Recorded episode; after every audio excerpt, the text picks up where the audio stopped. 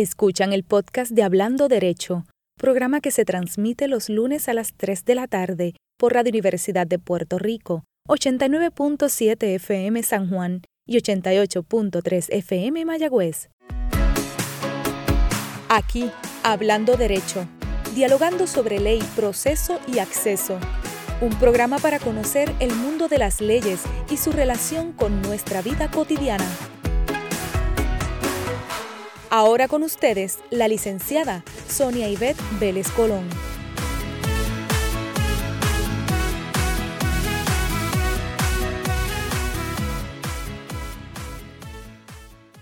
Buenas tardes a todos nuestros amigos y amigas. Están ustedes en sintonía con Radio Universidad de Puerto Rico en Hablando Derecho, un programa para hablar de la ley, los procesos y el acceso a la justicia. Y también lo hemos dedicado a conversar con profesionales del derecho que han dejado huella con su quehacer profesional. Agradecida y contenta por la oportunidad de hablar con gente extraordinaria y que ustedes amigos desde donde se encuentren estén conmigo. Recuerden que nos pueden seguir también a través de la plataforma de Spotify para repasar, escuchar y disfrutar nuevamente nuestros programas. Nos pueden escribir y hacernos llegar sus comentarios y sugerencias a través de la página de Facebook Hablando Derecho y a través de las redes de Radio Universidad con gran entusiasmo comparto que desde esa página que le estoy diciendo, de la página de Facebook de Hablando Derecho, y en colaboración con la profesora de Derecho Albanidia López Arzola, hemos dado vida a una iniciativa que nos tiene muy entusiasmadas. La hemos llamado la Fundación Habla Bien, Escribe Mejor. No solo queremos hablar derecho, sino también escribir mejor. Así que estaremos publicando breves cápsulas, gotitas del saber para compartir con todos nuestros seguidores y amigos guías, vamos a tener guías, consejos, estilo, forma correcta de citar el derecho cuando vamos a hablar o cuando vamos a escribir.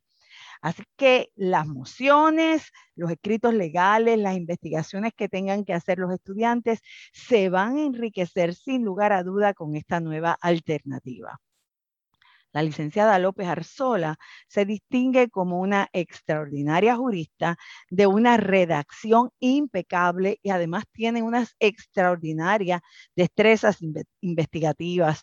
Eh, vamos a aprovecharnos de todo eso y a ella le vamos a dar la más cálida bienvenida a este proyecto.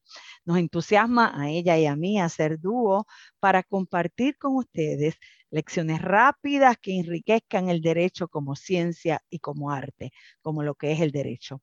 Así que confiamos en recibir sus comentarios, sus preguntas, dudas, por supuesto, sus sugerencias y hacer de esta, lo que pretendemos y queremos hacer de esta, una sección en nuestra página de Facebook favorita de todos ustedes. Recuerden, Fundación Habla Bien, Escribe Mejor en Hablando Derecho. Quiero comentar la situación por la que hemos estado atravesando a raíz de la discusión pública que se ha dado sobre la inoculación o la vacunación contra el COVID-19. Sin lugar a duda, el país y el mundo está atravesando por momentos intensos y esta discusión no se detiene y se polarizan las posiciones.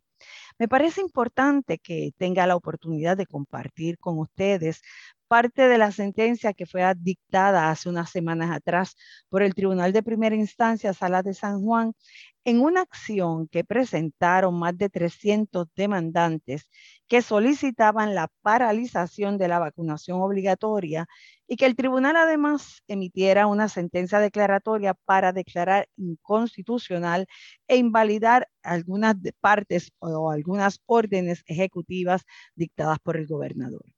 Los demandantes alegaron, por ejemplo, que habían sido objeto de discrimen, marginación y persecución por el gobierno de Puerto Rico porque habían decidido no participar de lo que ellos llaman, ¿verdad? El experimento en curso que están llevando las farmacéuticas con su asistencia control y la distribución de la vacuna y señalaban además que eso estaba en contra de leyes federales porque eh, la, aprobación para la vacunación estaba restringida y solo era eh, un mecanismo para ser utilizado en emergencia. El juez que resolviera este caso, un juez superior eh, muy capacitado, el honorable Alfonso Martínez Piovanetti, escribió una sentencia de la cual creo que es importante extraer algunas partes de la misma. Señaló el juez lo siguiente, miren qué interesante, tras examinar detenidamente los argumentos de ambas partes, resulta forzoso concluir que el Estado tiene un interés apremiante en salvaguardar la salud pública y tomar todas aquellas medidas necesarias para combatir efectivamente una pandemia que ha afectado la vida de todas las personas en este planeta y que sencillamente no tienen precedentes en nuestra historia contemporánea.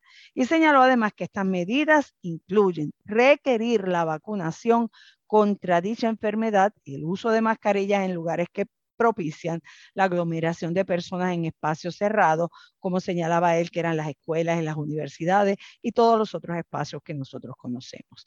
De esta manera validó las órdenes ejecutivas y administrativas porque señaló que se ajustan totalmente a los parámetros constitucionales aplicables por estar basadas en datos científicos, certeros y corroborables y que se diseñaron para conceder acomodos razonables a aquellas personas que cualifican y lo ameritan. Y miren qué interesante, porque hizo una evaluación de la prueba recibida por los demandantes. En contraste, señaló las alegaciones y la prueba presentada por los demandantes para cuestionar la base científica de esta política pública en la lucha contra el COVID-19 dijo que estaban basadas en teorías especulativas y en la interpretación de fuentes que como mínimo carecen de confiabilidad y no son admisibles en un tribunal de derecho. Además, dispuso sus argumentos sobre el derecho aplicable en Puerto Rico y a nivel federal sobre este asunto son incorrectos. Esta sentencia del tribunal es un escrito, a mi juicio, muy objetivo y muy claro. Ninguna discusión en contra de la inoculación ha logrado presentar argumentos y, hemos escuchado muchas en las últimas semanas, pero que puedan descartar las pruebas científicas sobre lo adecuado de la misma. Lo contrario sería nuevamente encerrarnos, quedarnos en nuestras casas y en nuestros espacios, y eso no lo debemos hacer. Así que seamos parte de la solución, proteja su vida y la de los suyos, le invito a que se vacunen.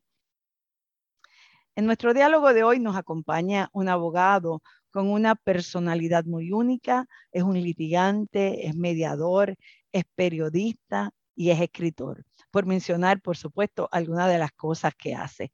Con él me propongo dialogar sobre sus intereses en la profesión y llegar, al final quiero llegar a sus escritos que los hace y están basados en la historia de Puerto Rico, inspirados a través de la salsa, de la música, y tiene historia y escritos sobre Héctor Lavoe, Ismael Rivera, Andy Montañez, Pirulo y Cortijo. En un diálogo que he llamado entre el mundo del derecho y la escritura, Vivir en la Pausa, estará conmigo el doctor Daniel Nina Estrella. Y de todo eso hablaremos aquí en Hablando Derecho que ya comenzó.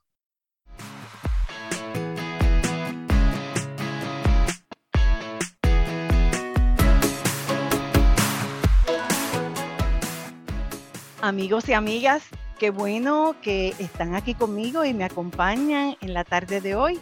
Ya me encuentro en compañía de mi invitado y está conmigo mi gran amigo, el licenciado Francis Daniel Nina, al que con mucho entusiasmo doy la bienvenida a Hablando Derecho.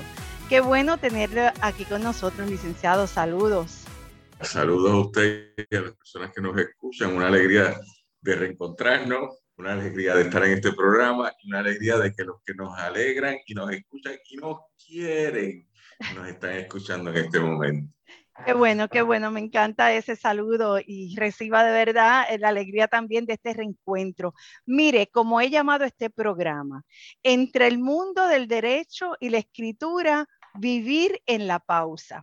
Ese es el título que he escogido para el diálogo que voy a tener en la tarde de hoy con el licenciado Nina, porque yo sé que en medio de la vida del profesional y del escritor que vamos a descubrir, hay muchas cosas que queremos, eh, sobre las que queremos conversar.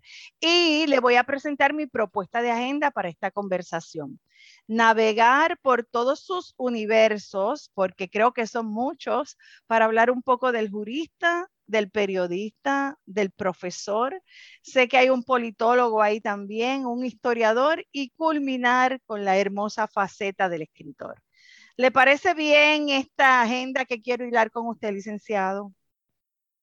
Me entrego al destino. Vamos. Qué bien, pues entonces vamos a descubrir a Daniel Nina en este diálogo que vamos a tener. En cierta ocasión, escuchó eh, que se describe como un caribeño que nació en San Juan de Puerto Rico.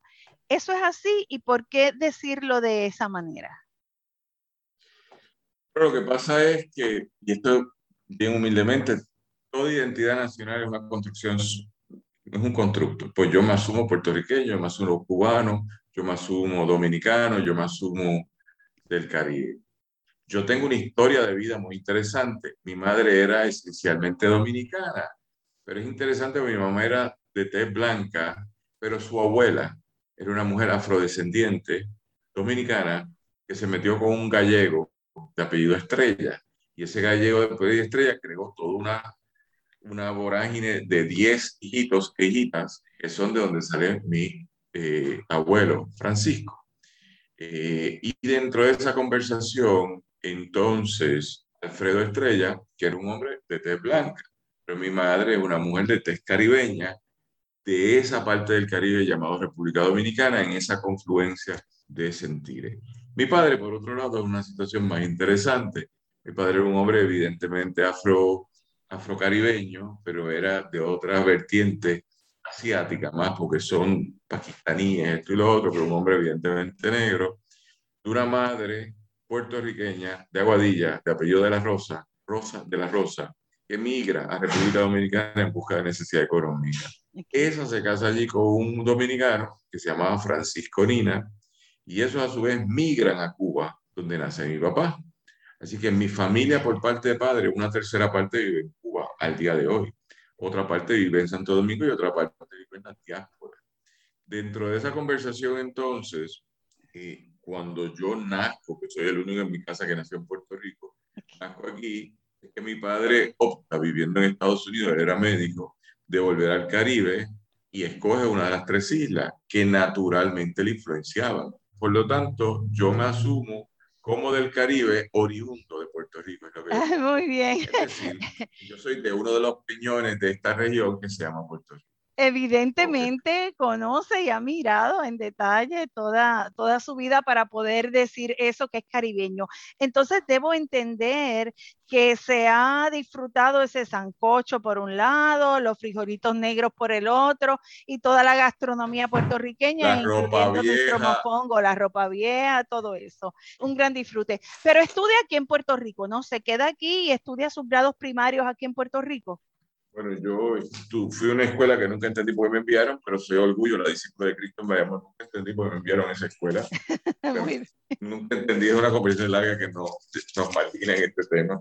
Y luego, como mis dos hermanas y yo soy, somos de una familia de, tres hermanos, eh, entré a la Universidad de Puerto Rico, donde hice mi bachillerato y donde terminé en una forma muy atolondrada y rápida. En tres años yo había hecho un bachillerato, yo era un niñito Así que acabé un bachillerato a los 19 años, lo cual no es saludable, porque uno no está maduro en ningún sentido, pero está ganando el tiempo de alguna urgencia de estudiar.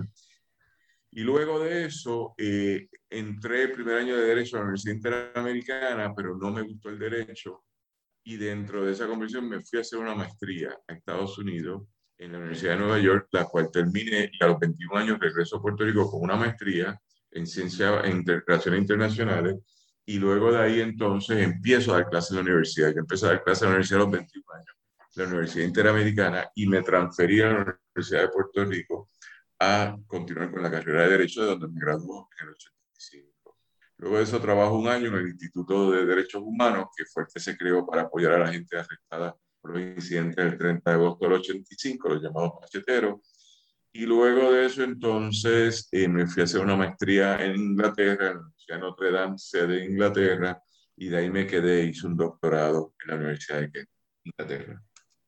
Efectivamente, iba a leer aquí porque tiene una impresionante relación de grados y posgrados, como muy bien acabas de señalar, Cambridge, estuviste en, en Harvard, estuviste en Notre Dame, como señalas, estudiaste Derecho aquí en la Universidad de Puerto Rico y veo también una serie de licencias profesionales y entrenamientos. O sea, no, no importa esa prisa al principio de, de estudiar y terminar, porque evidentemente eh, eres un estudiante eh, de vida, ¿no? Eh, ¿no? ¿no? terminas y no paras de estudiar nunca.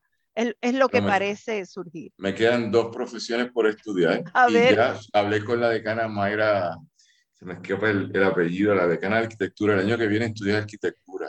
No me dejaron hacer el bachillerato de arquitectura, solo me dejaron hacer la maestría. Pues está bien, la voy a hacer. Muy bien. Porque, porque entretenerme. Y luego, como entre los 65 y 70 años, me voy a ir a estudiar medicina. Muy bien. Ya lo tengo organizadito. Bueno, ¿y qué, ¿y qué ha traído toda esa vida de educación formal y toda esa relación de licencias profesionales y entrenamiento a, a la vida íntima y al trabajo que realiza el licenciado Nina todos los días? Eh, ha sido productivo ese, ese proceso de estudio en combinación lo, con lo que es la vida de los seres humanos.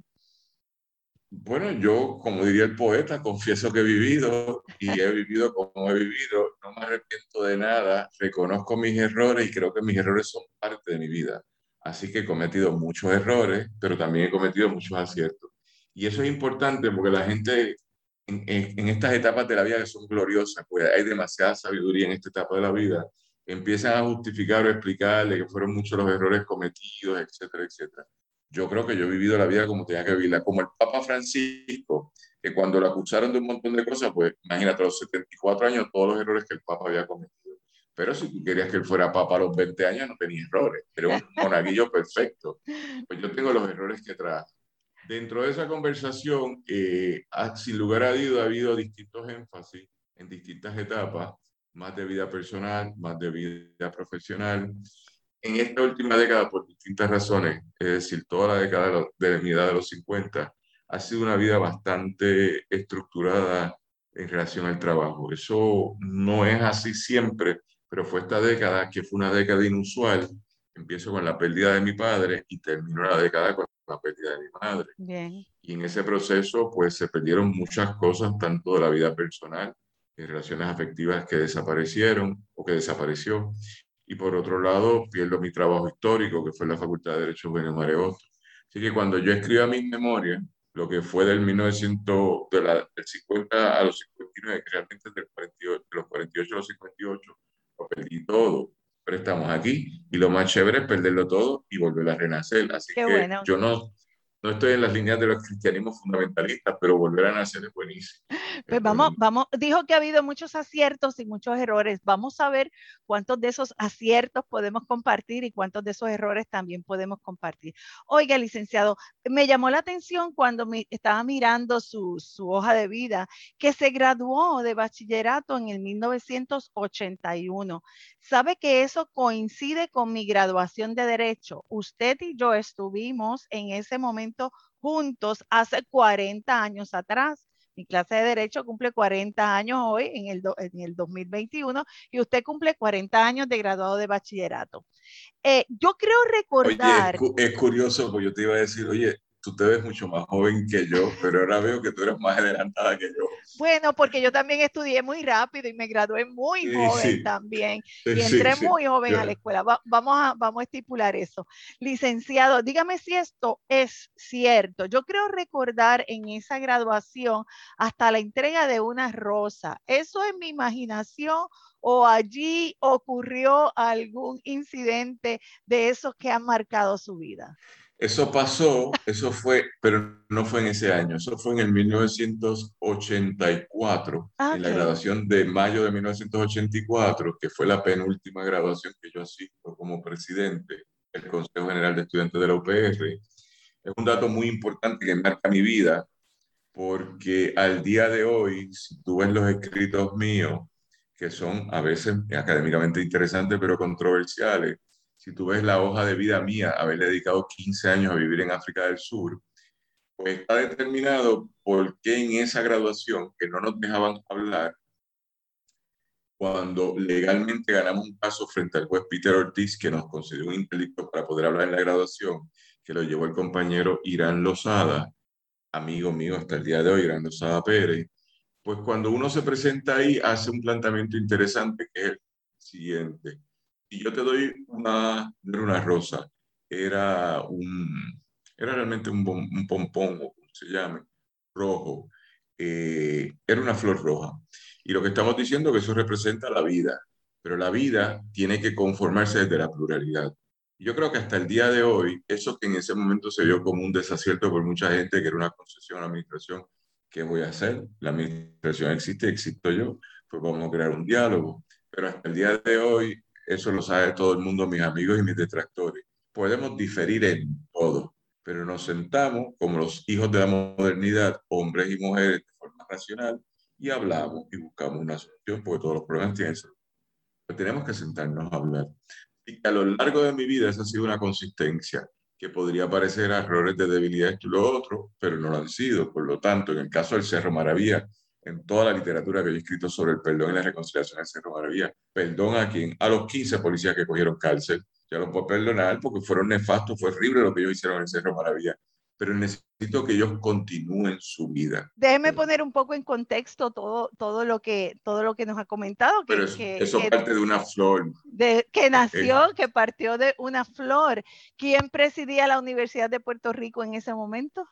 Ismael Almodóvar. Eh, fue a Ismael Almodóvar a que, al que usted en esa graduación le entrega la flor y de ahí ha salido, ¿verdad? Toda, toda la narrativa que, que nos ha hecho. Eh, porque vamos a ir en este proceso de diálogo descubriendo que usted es un gran mediador y eso me permite y me hace un puente para preguntarle en qué ha combinado todo ese quehacer profesional, porque me parece que lo vive, y lo ejerce como en una especie de paralelos.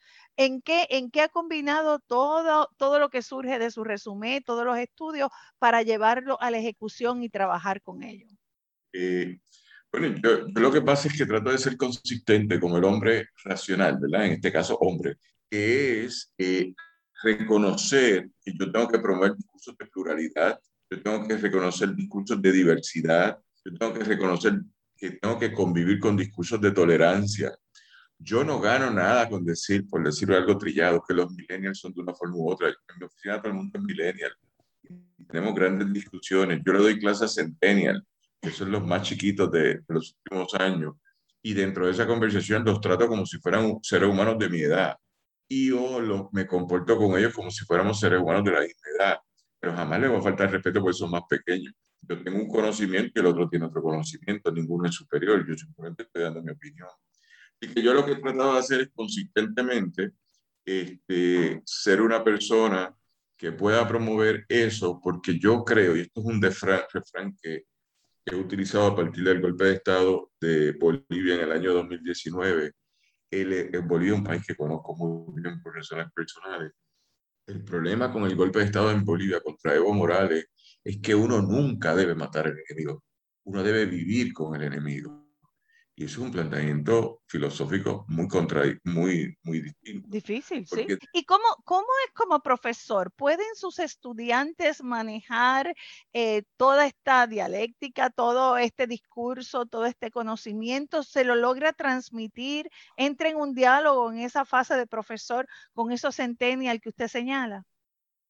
Pues yo no sé, yo soy parte de cosas bien extrañas. Yo soy como, ¿te acuerdas de aquellas bolitas de plasticina que tirabas a la pared y se pegaban? Se pegaban. Pues yo soy como eso en esta etapa de la vida. Después que cerró la OTO, llevo 10 años afiliado de una forma u otra a la Universidad de Puerto Rico. A veces bien, a veces menos bien, pero yo me lo disfruto porque estoy en otra etapa de la vida. Este, pero sí creo que hasta que me apague, voy a dar clases porque me encanta, me encanta, me encanta la metodología de yo aprender, yo transmitir. y eso es de lo que se trata.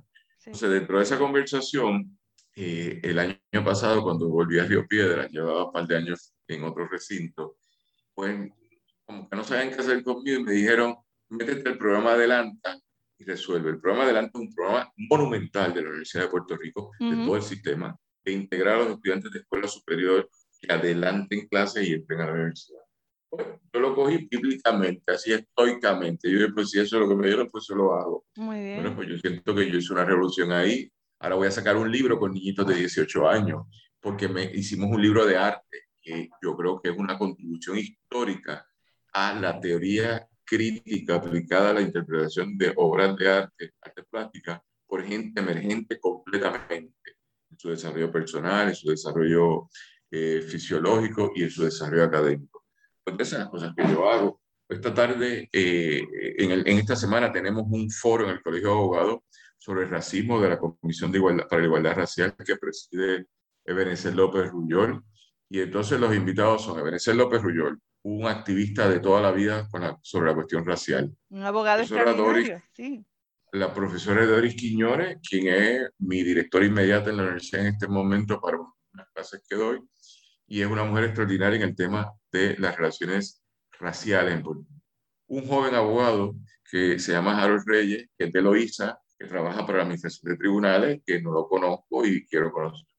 Pero la cuarta persona se llama Fabiola Rosado Rodríguez, tiene 19 años, yo la conocí, es un ser humano extraordinario, la tenemos trabajando ya con mi hermana, investigando esto y lo otro.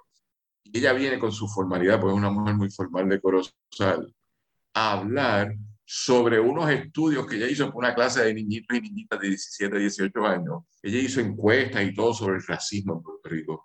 Y yo le dije, te doy un micrófono y tú hablas tú hablas de lo que tú sabes a los 18 años o tú esperas que yo te pida la teoría de la relatividad especial de Albert Einstein. No te la voy a pedir, lo que te voy a pedir es lo que tú has aprendido en la vida ahora.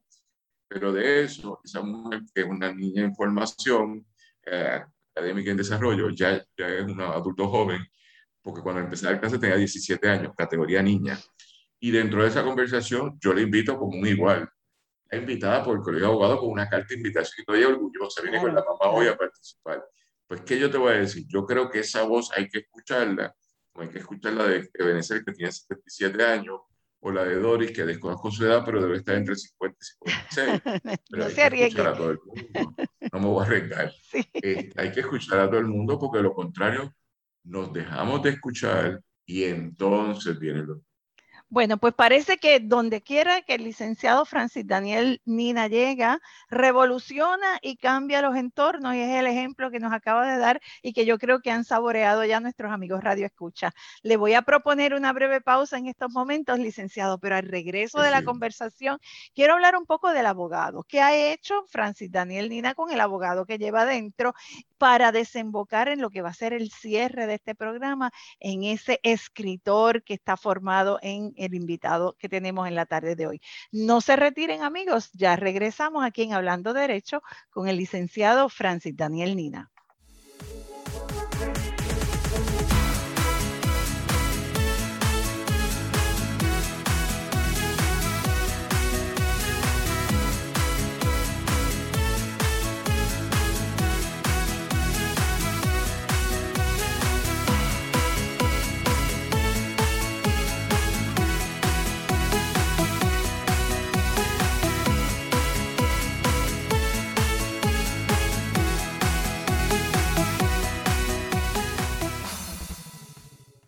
Escuchan el podcast de Hablando Derecho, programa que se transmite los lunes a las 3 de la tarde por Radio Universidad de Puerto Rico, 89.7 FM San Juan y 88.3 FM Mayagüez.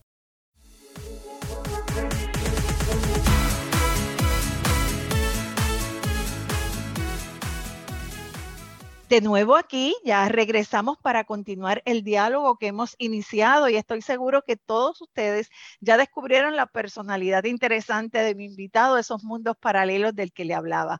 Ya hablamos del profesor, licenciado, y quiero hablar un poco del abogado. Este programa es Hablando Derecho, así que, ¿qué ha hecho usted con su vida de abogado? ¿Ejerce la profesión? ¿Demanda? ¿Es demandado? ¿Media? ¿Qué hace con todo ese conocimiento legal que tiene? Vuelvo a hablar como el poeta, confieso que he vivido. Entonces, dentro de esa conversación yo creo que yo he tenido distintas etapas con el derecho. Uno, me gradué muy joven de la Facultad de Derecho de la Universidad de Puerto Rico, apenas tenía 23 años. Yo soy el segundo más joven de la clase del 85. ¿Sabes quién es el más joven de la clase del 85? El compañero Aníbal Acevedo Vila. Ok. Aníbal nació, yo nací en enero del 62, Aníbal nació en marzo del 62. Así que somos jovencitos. Este, por las razones que sean, uno entró temprano a la universidad, etc. Dentro de esa conversación, eh, me graduó y en mi caso, que no hablo de todos los casos, que cada cual sea un relato distinto, yo creo que yo era demasiado joven para entender lo que era el derecho. Y segundo, por una formación de clase, en mi caso, con posibilidades de hacer otras cosas, pues, y por otras razones familiares en ese momento, eh, tengo la oportunidad de trabajar un tiempo, pero tengo también la oportunidad de ir a hacer una maestría en Inglaterra, lo cual para mí y la formación de clase de mi familia, donde la educación es prioridad, más nada, el carro no es prioridad, la casa no es prioridad, el dinero no es prioridad, pero la educación sí. Y para eso mi papá invirtió todo. Mis hermanas y yo todos tenemos doctorado. Mi hermana mayor tiene tres, yo tengo dos. La otra hermana mía es un monstruito, la que está en la Universidad de Puerto Rico, que escribe 30 artículos al, año al Eso no lo hace casi nadie en Puerto Rico, pero mi hermanita lo hace. No, impresionante, sí. Puede, puede, equivocarme, a lo mejor son 24, pero no son cuatro. De mi hermana es un monstruito. 20, 15, todavía me impresionan, claro. Eso, eso es una formación familiar de un papá que, y una madre que nos inculcaron ese estilo de vida y que uno lo ha, pues lo ha manejado hasta el día de hoy. Con eso en mente, entonces, este, yo creo que es importante pensar que yo no fui abogado convencional, pero trabajé en cosas muy interesantes. Yo trabajé en la representación legal internacional de Filiberto de Río y yo le dediqué años a ir a la comisión, al Comité de Derechos Humanos de las Naciones Unidas a representar a Filiberto. Pues eso es otro tipo de práctica legal. Y mi primer trabajo de abogado, eh, luego de haber trabajado en el Instituto de Derechos Humanos en Puerto Rico, en la defensa del caso de los macheteros, fue en Londres, en un sitio que se llama Interrights, donde yo hice, yo tuve un sueldo y todo, estuve ocho meses trabajando de abogado en proyectos internacionales de derechos humanos. Y dentro de eso me voy a Sudáfrica y me hago académico y empiezo a trabajar en la Academia eh, Surafricana, donde pues, eh, es mi desarrollo personal ahí, de, por decir algo, el que traigo hasta el día de hoy. Pero dentro de esa consideración, yo siempre he estado viendo el derecho y volví aquí como, empecé a volver como en el año 99-2000. Y entonces trataba de ser abogado, abrí una oficina en el 99, pero eso no daba pie con bola porque yo me pasaba seis meses en Sudáfrica y dejaba la oficina cerrada, te podrás imaginar. Pero sí creo que en los últimos ya ocho años, y gracias al compañero, siempre lo diré públicamente, Marc Anthony Bimbela, cuando fue presidente del colegio del bienio 2014 al 2016, él me invitó a colaborar con él y yo era la primera persona del colegio de abogados que me invitaba a colaborar. Eso es un detalle muy interesante en un país muy poco tolerante, no te invitan. Pero él me invitó y yo le dije que sí. Y empezamos a trabajar ahí y de repente entonces él me pidió ciertos favores, que era que asumiera ciertos casos de él, eh, que no podía llevarlo en ese momento a la presidencia. Y ahí empecé a caer una dinámica que no la había vivido antes, pero la empecé a vivir, que desde el año 2014-2015 cogí en serio esta profesión al punto que me convertí en un abogado de litigación, un trial lawyer. y eso me lo creo yo porque estoy todos los días en esta lógica y donde pese a ser profesor a tiempo completo, yo fui profesor a tiempo completo en la universidad hasta el 2018 y después del 2018 al 20 fui a tiempo completo en el otro recinto que estaba, que era el de Macao, en varios semestres. O sea, yo no tengo problema, porque yo voy a seguir produciendo. Y la pregunta que tú haces es eh, los estilos de vida que permiten producir más o permiten producir menos. Sé que en el Colegio de Abogados, a partir de esa invitación que le hace el, el licenciado Marc Anthony Bimbela, a quien saludamos y con quien tengo una relación de hace muchísimos años. Estudiamos actuación juntos para que usted tenga una idea y se ría un poco. Eh, creo, creo que a raíz de esa invitación, usted ha continuado trabajando en algunas comisiones bien interesantes del Colegio de Abogados. Vamos a mencionar algunas para que nuestra gente sepa, ¿verdad?, las cosas que se hacen desde la institución que son eh, realmente estupendas y que ofrecen un gran servicio al país. ¿Cuáles presiden? Pues yo, yo en este momento presido la Comisión de Propiedad Intelectual, que es una comisión muy democrática. Ahora me tocó presidir a mí. Allí están los mejores hombres y mujeres talentosos de ese tema, que es muy técnico. Yo me honro estar con ellos y lo pasamos súper. Dentro de esa conversación, eh, estoy presidiendo este bienio bajo la presidencia de, de Calcaño y lo estamos pasando bien. Dentro de eso también presido la Comisión de Obras Jurídicas, eh, que estoy ahí desde que Mark me dejó hace unos años. Lo he pasado bien, no me han removido, así que ahora lo estoy haciendo bien. ¿Qué hace esa? Cuéntenos qué hace esa. Esa es la de los libros que se escriben por abogados y abogadas que tienen que ver de alguna forma con el derecho. Y anoche, curiosamente, hace unos días, eh, hicimos la, eh, seleccionamos los textos, cerramos, hicimos el laudo eh, lo cual será público en la Convención del Colegio de Abogados, pero me lo disfruto cuando, cuando puedo ver tanto trabajo que se está haciendo en este país de tanta gente chévere. Así que somos un mal de contradicciones, no lo dudo, pero en ese mal de contradicciones yo apoyo siempre y apuesto siempre un país. También déjeme, presido la comisión puntualizar sobre, sobre esa comisión porque me parece que hace una aportación a la profesión eh, muy, muy grande y muy especial. Son los abogados y abogadas que por una u otra razón se especializan en algunas áreas, escriben una obra jurídica y la someten, ¿no? Ante la consideración de la Comisión de Obra Jurídica del Colegio de Abogados y se seleccionan, se dan una especie de, de premios. ¿Estoy en lo, en lo correcto, licenciado? Se da, ya un premio, no es metálico, pero un premio en objeto, un artefactos, una placa, una medalla, sí se da. Yo, yo quiero eh, compartirle que en cierta ocasión, cuando estábamos en la Oficina de Administración de los Tribunales y en un tema que me parece fundamental, eh, recibimos una mención en una obra jurídica que sometimos, un manual para manejar los casos de violencia doméstica en el estrado para los señores jueces y juezas. Creo que es un trabajo que el Poder Judicial debe retomar, mirar nuevamente, ya tiene unos cuantos años y que en estos momentos históricos es bien importante que se tenga ese documento, ¿verdad? Que en aquella ocasión fue sometido al colegio y que disfrutamos muchísimo el reconocimiento que se dio, que se dio allí en el colegio.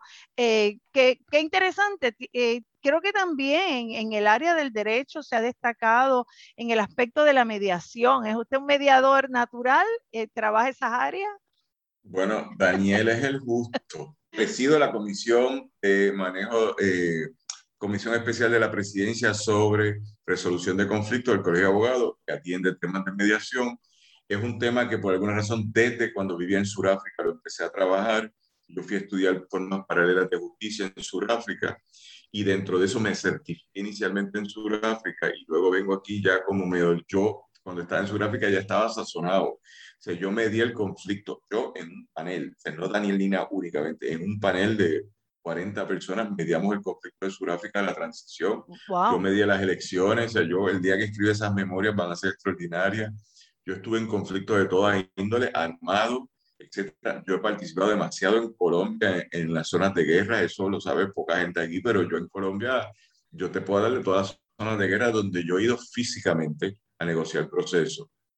Eh, porque es una destreza. Si usted no sabe meterse un motín, no se meta. Pero yo doy un curso de manejo de motines porque en el periodo, hasta que dejé de hacerlo, en el 2012, porque dije que prefería tirar piedra, y eso es válido también. Pero no me diga eso de un media, bueno, es válido también. Es válido. Pero de 1998, de la privatización de la telefónica al 2012, cuando pasaron los incidentes alrededor de la ley 7, yo estuve en la comisión del Colegio de Abogados de Intervención de Conflicto y la, habían presidido de distintas formas, pero yo coordiné el proyecto del Colegio de Abogados en la transición de Vieques. Yo estuve allí como estudiante de la Universidad Interamericana de Escuela de Derecho. Y, y yo estoy sazonado en ese tema. Así que del 2000 para acá, me he concentrado en dar los cursos, en teorizar, he escrito mucho del tema y intervenir cuando me ha parecido, pero ya un poco es que asumí desde la crisis de la ley 7, asumí la posición de ser contestatario en vez de ser reconciliador. ¿Por qué? Porque la injusticia se transforma de distintas formas y uno es objetándola, peleando contra ella. Pero el último evento grande, que es una memoria histórica, fue en 2009, cuando el conflicto en el puente frente a Plaza de las Américas, en el día del, paro general, cuando descarrilaron el colegio de abogados, pues yo estuve ahí, yo fui el que coordinó ese proceso, así que yo he hecho demasiado. Y, y, ahora me disfruto, hago muchas mediaciones hipotecarias, hago mediaciones interpersonales privadas, este, hago arbitraje, hago evaluaciones neutrales y eso es un tema que, que manejo mucho hago muchas negociaciones. Qué bueno, pues definitivamente ya sabe nuestro público que estamos ante un rico personaje que tiene una historia tras sí que ya lo ha dicho varias ocasiones, la va a convertir en un escrito para poderlas nosotros disfrutar y ya al final vamos a hablar del escritor, pero ahora quiero hablar con el periodista. Sé que hay un periodista aquí, quisiera saber cuándo llegó y qué ha hecho ese periodista, porque está haciendo aportaciones diarias. Lo podemos mirar y leer diariamente y esa es el área que me gustaría descubrir en estos momentos. Hace unos años no teníamos, teníamos dinero y no teníamos trabajo y de repente una gente se me acercó que hace, me dijo, pues vamos a montar un periódico, porque yo creo que yo debía haber hecho eso a los 20 años y no lo hice. Pues vamos a hacerlo ahora y vamos a hacerlo a ver cómo nos va.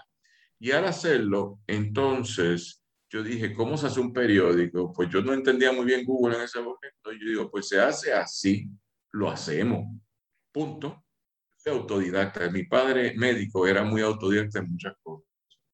Yo empecé a hacer un periódico de forma autodidacta y nos inventamos todo y todo es una rutina que se reproduce todos los días. ¿En, qué año fue eso, licenciado, para, para seguir? En el año 2011. 2011. Este próximo 28 de septiembre se cumplen 10 años de la fundación del Post Antillano. Dígalo alto y duro, el periódico El Post Antillano, que nació en el año 2011. Cumple 10 años. 10 años. 28 de septiembre, 28 de septiembre del 2011. Lo montamos en una lógica rutinaria haciendo historias así tontitas, esto y lo otro, y fuimos comprando los dominios, esto y lo otro, y lo fuimos reproduciendo. Y de repente tú te das cuenta que tú creas una rutina, lo que yo estoy haciendo mientras conversamos, que es montando un periódico que otra gente diagrama y lo sube. Pero hay que escribir, hay que investigar, hay que tener gente que ah. aporte, que traiga buenos temas, que analice. Sí, es que tú creas una marca, un brand. Un brand. Una marca con su propia identidad, y tú creas tu propia disciplina y no pasa que yo siempre he escrito, pero después me sigue la gente que también sigue escribiendo y vamos escribiendo continuamente y en ese proceso se crea una rutina que sostiene. El periódico son miles de millones de palabritas que se reproducen diariamente, son algoritmos y que han creado ya una forma de explicar este país de otra forma y esta región también. ¿Y cómo podemos recibir y, llegar a leer el, el posantillano, licenciado? Si usted se mete www.elposantillano.net, ve el periódico y le dice me suscribo. Y a partir de ahí, como me decía un amigo el otro día en España, otra, pero que mucho tú me envías. Yo dije, yo no tengo nada que ver con eso, es un equipo de trabajo, esto y lo otro, y eso está automatizado.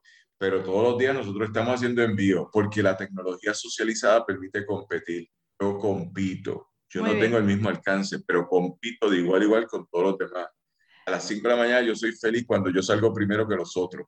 Sí. ellos salen primero que yo, pero yo soy feliz, yo me levanto y veo lo que está en mi correo electrónico que es el informativo es. Leo, verdad, eh, diariamente el posautillano, en la mañana, en la tarde, las ediciones especiales, artículos de verdad locales, internacionales. Invito a todos los amigos que nos están escuchando a que se suscriban porque realmente es una fuente de información muy, muy valiosa. Y como dice el licenciado, compite y le llega tempranito a usted en su correo electrónico como usted lo solicite. Bueno, creo que no me puedo ir, ¿verdad? Y, y aquí el tiempo pasa muy rápido sin que hablemos del escritor que hay en Francis Daniel Nina. Yo le tenía aquí una pregunta de cuándo nació el escritor, pero el escritor siempre ha estado ahí. Yo creo que nació desde el día uno que el licenciado Nina abrió los ojos, que Francis Daniel Nina abrió los ojos, sabía que iba a escribir. Y al principio le dije que vivía como una especie de paralelo.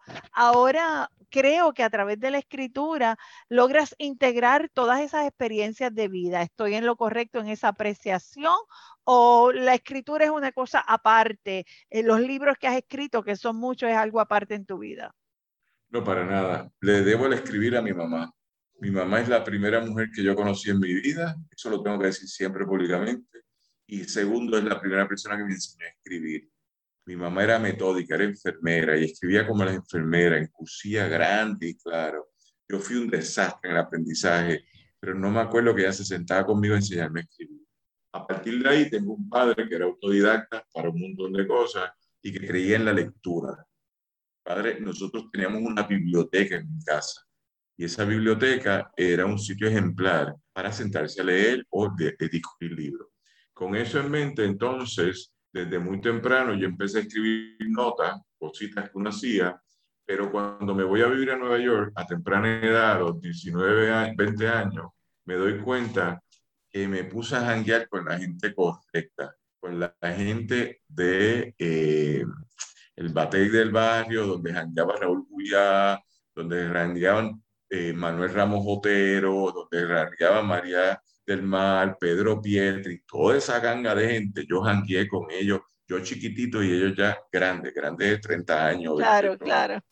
Este, y dentro de esa conversación entonces, eh, logré en ese momento desarrollar un sentido por la escritura que ya permitía entonces asumir una voz. Eso es lo que yo digo a todo el mundo, asume tu voz y exteriorízala.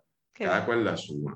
Con eso en mente, entonces, eh, empezamos a escribir y el primer cuento que yo escribo formal es Charlie Strike dedicado a Miriam y a la Comuna de París de 1871.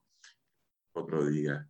Y en esa conversación yo empiezo a escribir en Spanglish y sigo escribiendo. Cuando yo vuelvo a Puerto Rico, yo empiezo a escribir ya a los 21 años artículos que están publicados están publicados en revistas aquí, porque yo pensaba, sobre todo cuando estaba en Nueva York, que escribir era lo más importante.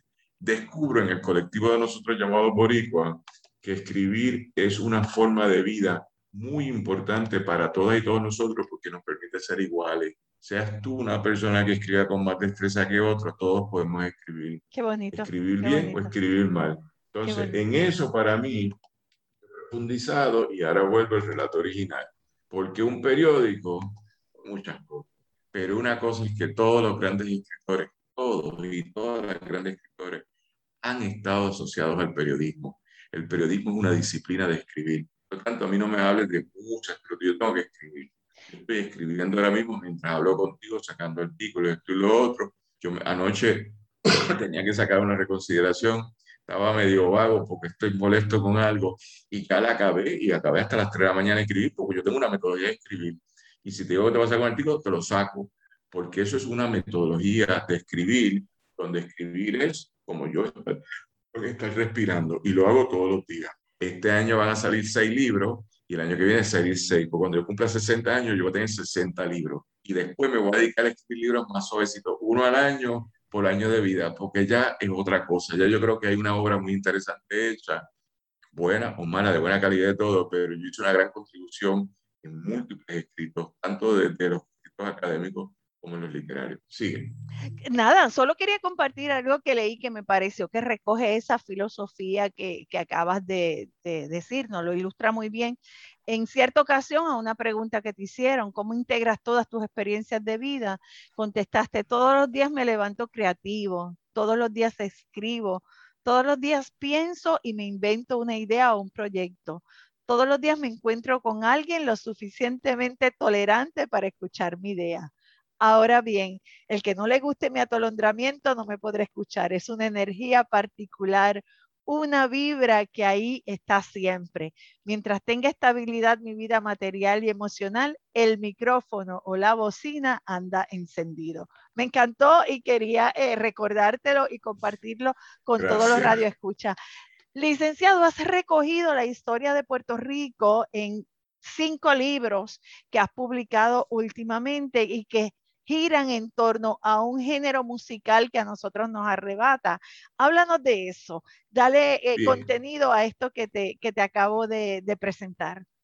Hace unos años atrás, 2016, yo iba a un entierro en Bolivia y paré en Panamá y le digo a un amigo que me podía llevar a ver el Cristo Negro de Portobel.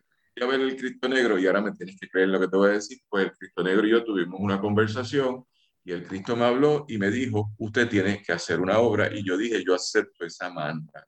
Es una promesa, lo prometo, lo voy a hacer. Muchos años, cuando murió Héctor Lavoe, yo empecé a escribir Héctor Lavoe y lo dejé ahí. Y cuando en el año 2001, eh, 2002, Tito, Tito de la agencia de policía que tú también conoces, se me olvidó el apellido, convocó a la gente al, a la estatua de Héctor Lavoe en La Guancha, yo leí unas palabras que había empezado a escribir de una novela de Lavoe a partir de un relato inicial. Un hombre que se tira a un noveno piso y se muere. Eso me parece extraordinario para contar esa historia. Con eso en mente, empecé a hablar de Héctor Lavoe y cuando fui al Cristo Negro de Panamá, lo miré, lo acepté y dije, no voy a escribir solo de Héctor Lavoe, voy a escribir de la historia del país y todos los que cambiaron el curso de la rítmica de la salsa que explican en ese momento lo que era el país. Así que yo escribí cinco novelas, que empieza 2016 Héctor Lavoe, 2017 El Nazareno sobre Ismael Rivera, 2016 se llama Rompe Saragüey, con los santos no se juega, ¿okay? Y dentro de eso, eh, escribí en el 2017 El Nazareno, El Nazareno me dijo, ¿está bien? Ismael Rivera. En el 2018 escribí Hoja Blanca, Hojas blancas están cayendo. Andy Montañé. Montañé. 2019 escribí La calle linda sobre Pirulo, ¿está bien? Y dentro de Pirulo puedo coger distintas canciones, porque La calle linda es el nombre del, disco, realmente hablando.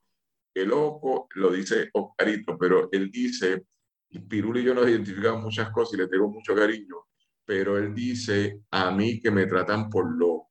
Te lo dice continuamente. Pero cuando termino esas cuatro obras, que era mi mando original, me doy cuenta que hay una base que no había escrito, que es el 1950 sobre el personaje fundacional de la música popular puertorriqueña del siglo XX. El compositor fundacional de la primera parte era un negro de Aguadilla, Rafael Hernández, pero el de la segunda parte del siglo XX es otro negro de Santurce, que se llama Rafael Cortijo, Verde. Y que en el 2020 publiqué la novela Cortijo, que es solo de la década del 50 y que explica lo que fue el momento fundacional de nuestra música.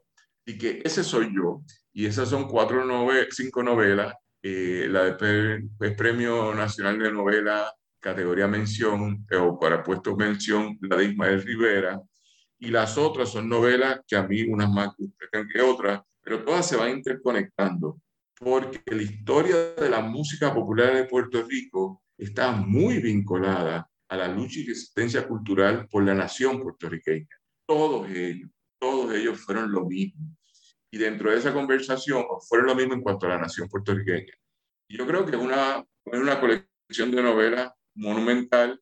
Aquí normalmente nos hacen novelas secuenciadas, pero se han hecho en el pasado. Y ahí está una pequeña obra. Ahora estoy escribiendo, después del año pasado escribí otra novela en seguimiento a Charlie Gorra y ahora estoy escribiendo otro asunto que no te puedo decir porque la idea es extraordinaria. Bueno, pero, pero quizás eso nos da pie para que cuando salga esa, esa última que esté escribiendo, volvamos a reencontrarnos aquí y quizás tomar en detalle ese legado que ha dejado usted en esos cinco escritos. No tenía la secuencia, pero veo que escribe primero sobre nuestros grandes salseros, Héctor, Ismael, Andy, Pirulo, y regresa a la base que es Cortijo. El libro de Pirulo me encanta porque es que lo tienen que leer porque mezcla lo que es el reggaetón con lo que es la salsa y hay una historia ahí fabulosa que se, que se une. Así que, licenciado Nina, el tiempo se nos ha ido, pero va a tener que regresar para que entremos entonces a esa fase de escritor y ver por lo menos esos cinco. Yo soy Cocola, yo se lo digo, a mí me encanta la salsa y veo que su rostro se iluminó y cambió cuando empezamos a hablar sobre estos libros, así que hay que darle seguimiento a esta conversación. Por hoy le agradezco inmensamente que haya estado conmigo, que nos haya permitido entrar a ese mundo de Daniel Mina, del abogado, del jurista, del escritor, del salsero, del que narra la historia de Puerto Rico de forma diferente. Gracias por habernos acompañado, licenciado. Muy agradecido por esta invitación, será hasta la próxima. Y como dice Tito Rojas, que ya no está con nosotros, pero no por eso que la canción es temática, nos volveremos a ver, nos volveremos a ver. Pero después dice en el paraíso, yo te veo aquí, nos tomamos un café en la próxima. No, podemos decir nada más para no dañar el cierre musical que hemos hecho al programa. Amigos, gracias por habernos acompañado. Gracias a todos los que nos apoyan en producción. A Itza Santos en Radio Universidad de Puerto Rico, al licenciado tan sabrosa que ha estado esta conversación con el licenciado Daniel Nina y a todos ustedes por acompañarnos siempre lunes tras lunes. Será hasta la próxima ocasión. Que pasen buenas tardes. Hablando Derecho Dialogando sobre ley, proceso y acceso. Es una producción de la licenciada Sonia Ivette Vélez Colón para Cadena Radio Universidad de Puerto Rico. Escucharon el podcast de Hablando Derecho, programa que se transmite los lunes a las 3 de la tarde por Radio Universidad de Puerto Rico, 89.7 FM San Juan y 88.3 FM Mayagüez.